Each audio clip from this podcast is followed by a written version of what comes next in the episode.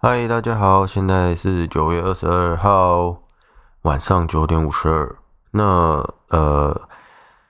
先跟大家说声抱歉啊，所以我不知道大家有没有在等啊，但很抱歉，就是前一阵子工作的关系，比较就没有在录。然后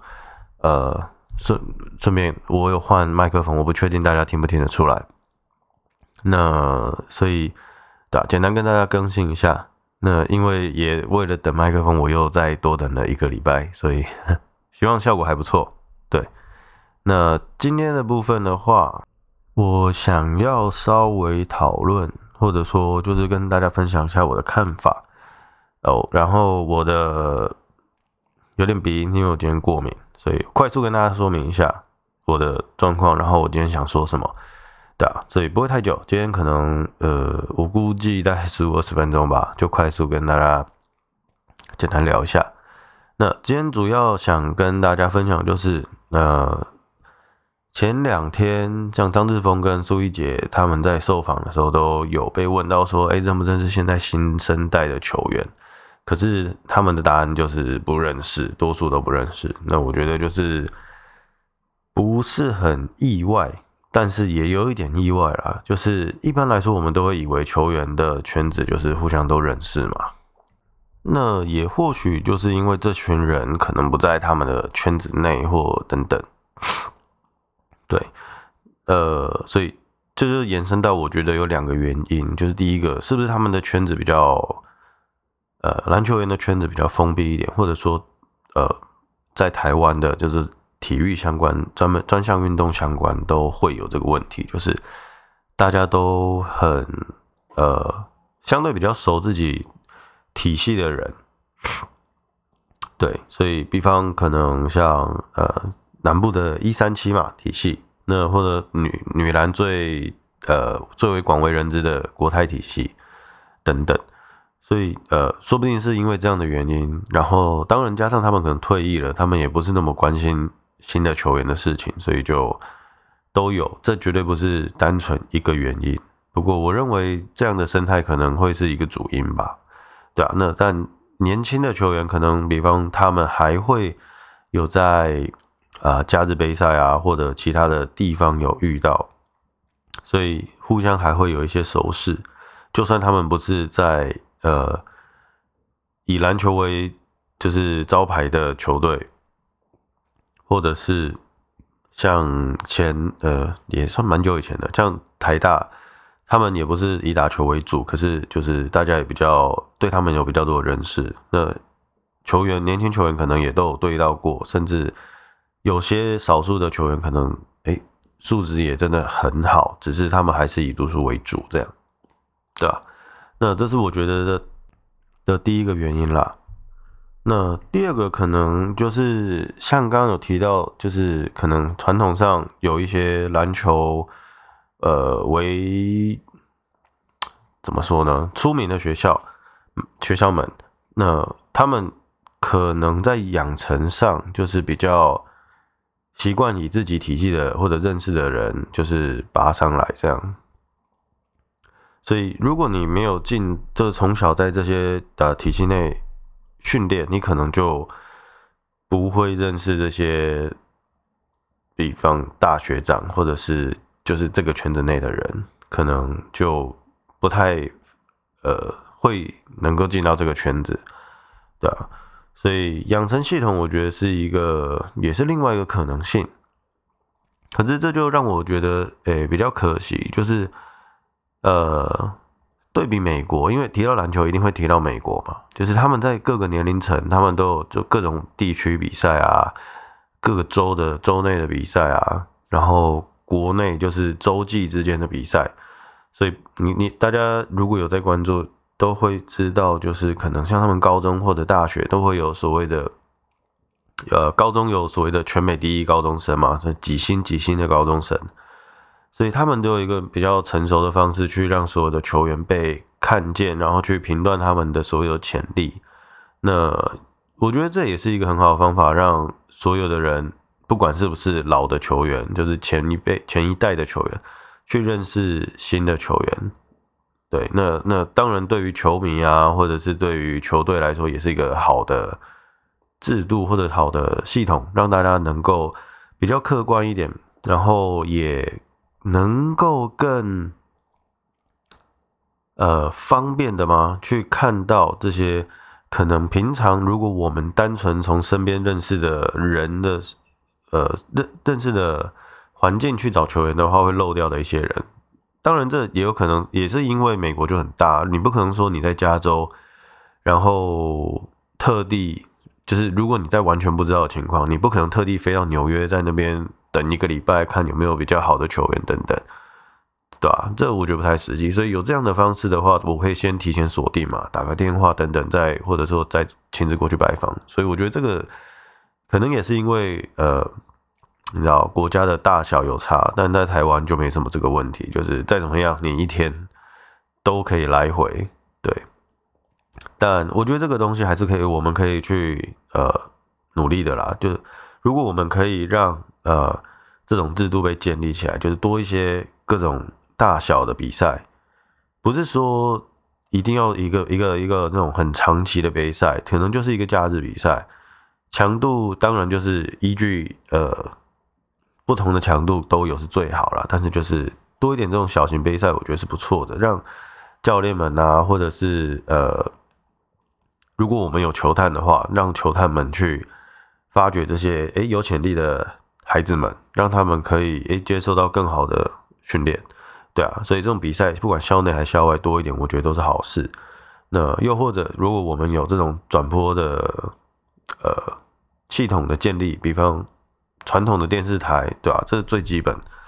但通常这东西还是有一些商业考量，所以也可能有点困难。那可能比较简单的就是现在诶、最发达的网络媒体嘛，不管是那种 YouTube 直播，或者是 Instagram 直播，或者甚至是 Facebook 直播，都是一个蛮好的替代方式。也因为这样子，那我们是不是有更多的机会看到这些人的话？那第一个，他们可以。当然，比赛多的话，他们可以得多得到更多的这种实战的磨练，然后针对自己不好的地方去调整。那第二个就是，我们当能够更大量的去看到这些有可能有潜力的球员出现的时候，诶，那我们是不是就比较不会去让这些人在还没有接收到好的训练之前就，呃，过了他最适合训练这个年纪，然后诶，最后才。这个人发现，其实我打的不差，那我是不是可以挑尝试去挑战一下职业的比赛？当然，这是这是这是还是好事，我们我们应该鼓励这些人出来。只是，如果他真的这么有兴趣，那他是不是应该提早接受一些好的训练？所以我，我认为这对于他们，对于球队都是整个环境是好事啦。所以，我们用这样子的方式，可能可以让更多呃。有天赋的人，有潜力的人被看见，因为有些人说不定他国中没有任何接触过呃篮球的机会，可是他在高中的时候朋友都打，他就打一打，发现哎奇怪，我好像打得不错，对吧？总是会有这种人嘛，对不对？那虽然台湾现在比较少，但是移民是不是也有可能？对啊，说不定诶他们他的爸妈其中一方是台湾人，那回来台湾生活，然后诶发现我打得不错。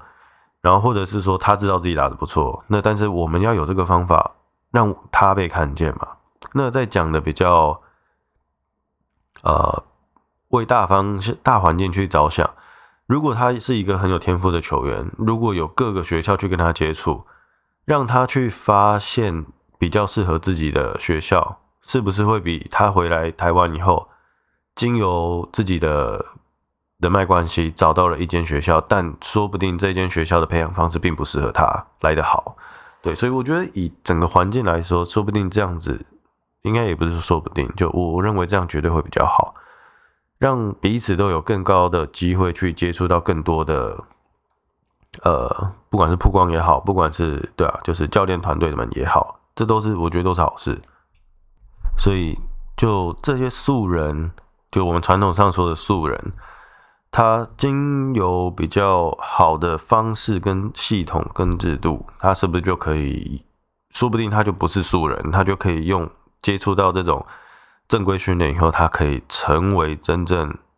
呃所谓的准职业球员。好了，就是他真的有天分嘛，那我们就培养他。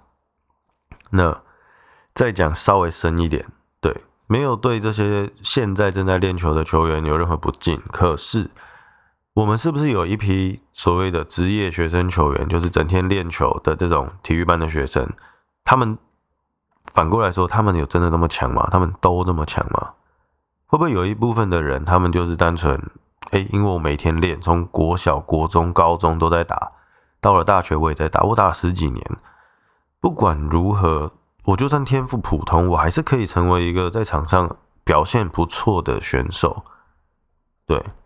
那。当然，如果他可以靠这样的方式成为好的选手，那那是完，那也是某种程度的天赋。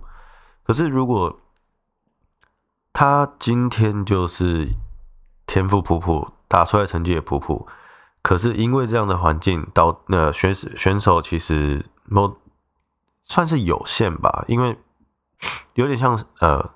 那个叫啊。我有点忘记那个叫什么理论，就是每一个层级都有点像一个筛子。国中我们可能假设有一百一千个选手，经过筛选以后，能够成功的站上高中舞台的，可能剩两百个人。OK，那到大到大学可能又剩下剩最后五十个，类似这样的概念，就是我可能他可能真的不见得他能够继续往上，所以我们就以一样以环境来说的话，我们。是不是把这些资源，第一个当然给这些我们认为未来更有潜力的选手，那又或者是这群选手，他是不是可以提早去发掘他自己？呃，就像之前说，发掘自己未来的方向，不见得说就是呃打了十年的篮球，我就未来一定要成为一个选手。当然，这是一个梦的话，也绝对没有问题。我只是认为，如果他们只是单纯因为一直打，然后就觉得我要试试看挑战职业的话，我认为对于观众、对于环境都不是一个好的影响啦。那当然这是非常主观的意见，所以毕竟职业球赛我们还是要以呃一定程度的观赏性嘛。我们的职业球呃职业球赛、职业联赛，毕竟它是一个职业，它就是为了竞技跟观赏商业性为考量。那能够有更多好的选手来说，我觉得对整个环境来说还是好事，对。所以，那我觉得这是我们要去深思的这个问题了。然后再往远一点的推，假设我们这些都做好了，但是我们的养成系统并没有做好的话，那我们要怎么知道我们的球员？他有潜力，但是我们有没有很好的去适当的培养他？就像我们刚刚说的，我刚刚提到一个例子是说，如果他是移民，他回来了，他没有一个适合他的环境去发展，呃，就好比哦，田垒，我们知道他是一个身材条件非常优异，速度弹性都很好，外线手感也非常好，但是假设他进到一个，嗯。不知道怎么去培养他的人的，不知道怎么培养他的教练的环境里的话，他是不是就跟传统的情况下一样，就是好来田垒，你到里面五号，你就是拿了球上篮、灌篮，随便等等，就是这种比较传统的培养方式。那会不会我们今天就损失一位非常有未来性的球员？甚至说不定我们现在其实就已经发生过类似的事情了。对不对？就是只是我们并不知道嘛。那我，所以我们做个假设，OK。所以我们可以讨论一下，我们来想一下，如果我们的养成系统是不是那么好的情况的时候，那我们要怎么去发展？那我们先从我们现在可能的状态，我们先去讨论一下。我们先列举，比方。好，我们把团队所有的教练团队里面所有的可能职位列出来。当然，总教练就是专项教练，这是绝对必要的嘛。可能最起码，反正最起码一定是一位。那或许会有一两位助理教练这样子。呃，还有可能呃技术技术的训练技术的，因为总教练或者说这种技术教练，呃，不应该说技术教专项教练的职责，他们比较多是负责场上的状况，而这时候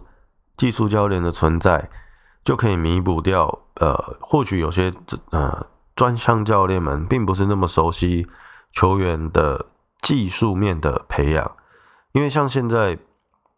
不管是投篮或者运球，甚至是场上如何移动，都是一门技术。所以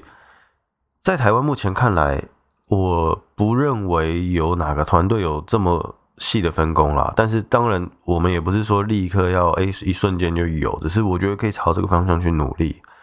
那那也不用提到，就是我们。一定要有的一些相相关的一些专业人士，好像防护员、AT、物理治疗师、PT，呃，传统上的呃，肌力田教练 SC，呃，营养师、心理治疗师，那甚至是像是场地清洁等等的。因为如果我觉得场地清洁也蛮重要的嘛，就是虽然传统上我们都是自己练完球。拿着那个大拖把，大家站一排，把地板的那个脏污清掉、灰尘清掉等等。可是，呃，如果要做的比较专业一点的话，我觉得这个部分可能说不定嘛，也是可以分工出来的。但，OK，不过前天前面讲这些东西都是，如果大家有在关注篮球，就都会知道的问题。可是。现在状况，职业联盟就是这种比较相对高高层级的状况，我觉得是不用担心。目前看起来是往好的方向走嘛，大家都有感觉到。只是单纯在于，像我们今天有讨论的前面一点提到的 T One 的球员的呃选材上，就是他们的选秀的部分上，也被很多球迷就是呃戏称，就是。不到职业联盟的等级，那甚至有人说，可能哦，大学比较强的大学队、冠军队，可能都可以就是打败他们。那我们先不讨论这是不是事实，可是假设这件事情是可信性非常高的，可信度非常高，或者是真实的，那这样的话，代表我们就像刚刚说的。养成一定有其他的，一定有一部分是要改变的，因为不然的话，为什么会有这么多还没有准备好打职业的球员进来，对不对？那时机当然是一个问题啦，就是呃，突然出现这么多的空缺，一定有相对应的一些特殊的，因为时机出现的状况。可是我觉得还是一样，就是。如果我们的基层就准备好，这些球员哪怕他们可能在一些在各种层面是没有准备好的，但我不认为这种的没有准备好会被人家就是类似像刚刚提到嘛，就是戏谑的称呼为哦，这群人都不是职业球员等级等等这样子的，不管嘲讽也好，酸言酸语也好，对啊，所以。我觉得基层的养成还是一个蛮重要的部分。那当然就是像刚刚说的一些，呃，要让两方都能够互相更大量的曝光在对方的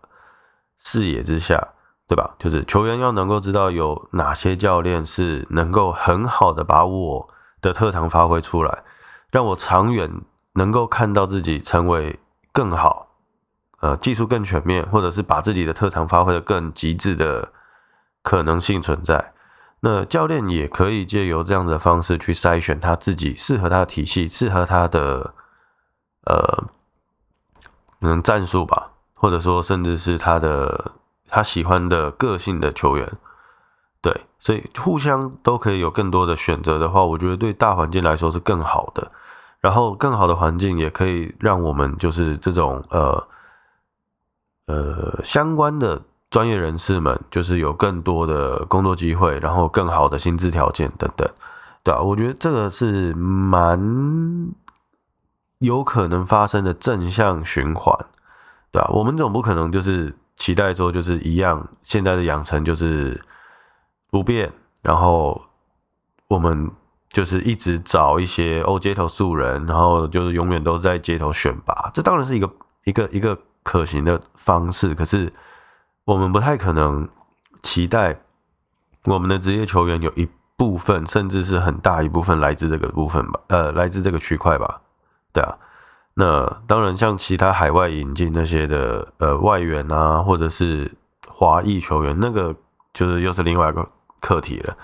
那我们就先不讨论，对吧？所以总之，我们还是希我这边自己是觉得这样听起来比较合理啦。把培培养养成的这种制度系统建立起来以后，我们尽可能的不要让未来发生可能。你不是 UBA 的顶级的球员，但是就当然没有不尊敬的意思啊。可是如果你是第二线甚至第三线甲三等级、甲二等级的球员，理论上我们有这样的分级的话，你就算可以站上职业球员呃职业联盟，你可能也是第二或第三级的前一两名。球员不应该是一个多数的状况，甚至是街头球员，就是所谓的素人。然后选秀会上有一大部分是由这些呃球员所组成的话，我会觉得有点违反我们的常理。对，就是我的感觉是这样，这是一个主观感受。当然，这些球员如果他们够努力，他们扭转了他们可能去年在这个层级的能力，他们有一个很飞跃的成长，这当然是一件好事啦。我只是说是一个，如果他是这个等级的话，他怎么会可以一直接跳到职业的联赛中，对吧？所以至少在我的这个角度下来，我觉得这样听起来算是合理的，所以。整个养成啊，我觉得这个系统是真的有必要被建立起来的。对，所以呃说的有点多，就是我也不太确定为什么会从你的退役球员不认识新的呃年轻球员这一代的这种地方延伸到整个养成系统。可是就我自己的想法是，我们的养成系统甚至是从业环境。职业球员的环境等等都有很大很大很大的进步空间。就远的也不说，就 NBA 我们可能没办法照抄，但是啊，日本的 B 联盟也是一个非常好的例子吧。那或者是像韩国的 KBL，那个中国的 CBA。我觉得都是可以参考啦，所以所有的联盟可能都有他们执行好的地方跟不好的地方，也不见得说我们的联赛一定要就是完全照照着谁的步调去跑。那就像刚刚最一开始提到的，美国他们可能就是国家尺度上，就是整个大小上，然后人才的数量等等一些因素，当然还是不同，所以我们还是要想办法找出自己适合的，呃。一个体系，可是我不认为是现在这样子。对，那 anyway 就是今天大家就跟大家聊到这边。那呃，如果大家有什么想法，拜托留言给我。OK，如果没有意外的话，我会用我的新创的算新创的粉砖，然后去分享这个呃这一集的 podcast，然后。麻烦大家，如果有看到、有听到、有任何呃意见，直接私讯我，或者是你要给我一个五星好评也可以啦。就是在 Apple Podcast 上面的话，OK。那最后我要放一个声音给大家听，因为这就是为什么我要等这个麦克风，OK。如果你可以听得出来这是什么的话。那我想你跟我一样有一个非常开心的学生时代。OK，总之就是这样。希望新的麦克风，呃，听起来比较好。我不太确定，那大家再跟我说感想吧。然后今天的主题，如果大家有什么想法，也拜托留言给我，或者是私讯给我。那等大家的消息哦。我们下次见。